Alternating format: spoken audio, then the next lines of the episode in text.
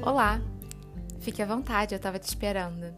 Eu sou Nath Vale, arte terapeuta por opção e artista por necessidade.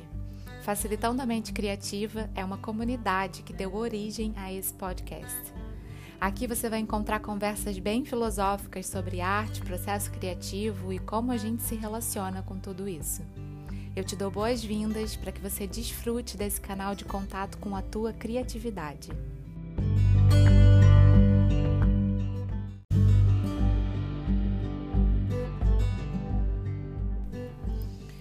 Essa semana eu estava aqui relendo alguns textos antigos e eu me deparei com esse que eu achei muito propício para o episódio de número 3 desse podcast.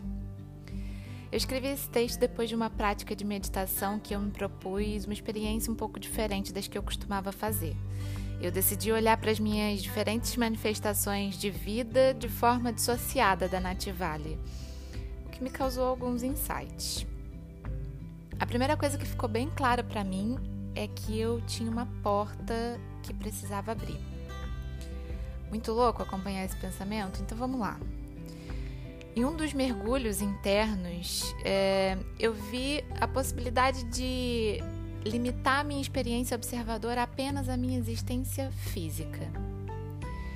Reparei em detalhes que a minha vida cotidiana engloba tarefas diárias como trabalhar, me alimentar, me relacionar intimamente com meu companheiro, apertar a mão das pessoas que eu esqueço o nome depois de 20 segundos. Essas coisas que parecem muito óbvias, mas que a gente faz no automático. Percebi também que a minha experiência física está deixando um pequeno registro através da minha expressão artística. Essa primeira fase do mergulho me deixou alguns questionamentos sobre as minhas escolhas diárias, mas também me causou uma sensação confortável. Posso dizer que me deixou alegre. Depois eu avancei o olhar para minha esfera mental. É, eu percebi que a minha esfera mental está cada dia mais clara e dinâmica. Muito disso acho que em função do processo de autoconhecimento. A prática da meditação tem me mostrado um universo interno que é tão infinito quanto o externo, está aberto à exploração e as chaves para alterar a minha realidade física estão cada dia mais acessíveis ao meu desejo, ou pelo menos aqueles desejos reais. Mas ainda há muito caos. Acho que sempre vai haver. Alguma coisa me diz que a impermanência é uma característica da natureza dessa esfera mental. Mais à frente avancei para minha esfera espiritual. A primeira coisa que eu percebi de diferente das outras poucas vezes que eu consegui acessar essa esfera espiritual é que eu não estava ansiosa. Após que eu consegui ver o grande avanço que eu tive desde o dia em que eu nasci ou renasci, 33 anos atrás, mais ou menos.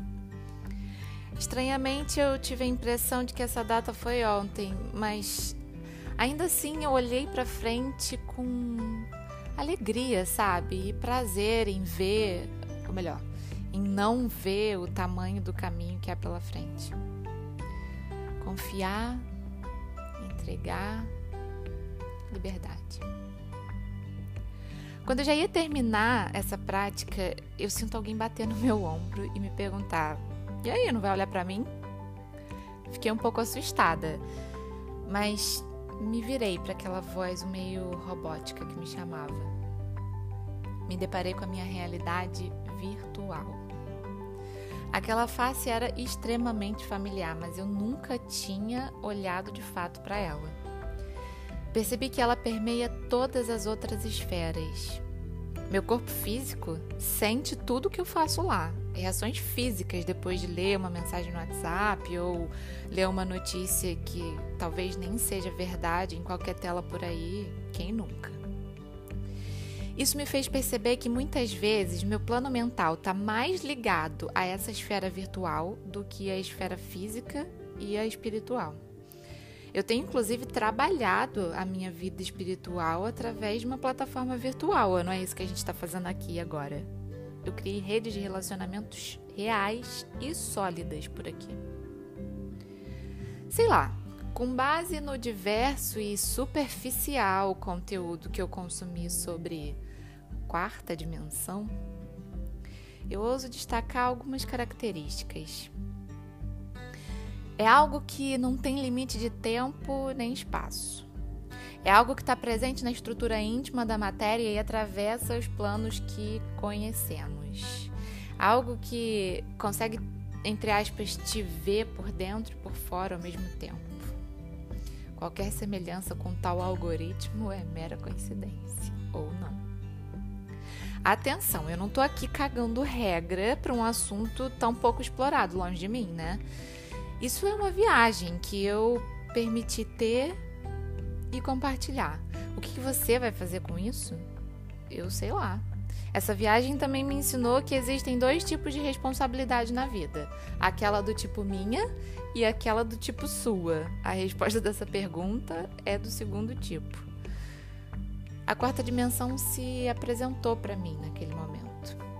Tomamos um chá, ela resolveu ficar.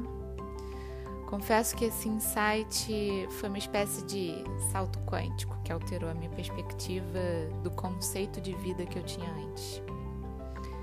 Sinto como se eu tivesse acabado de sair de um casulo. Bom, muito prazer. É uma alegria abrir os olhos nessa nova realidade e te reconhecer.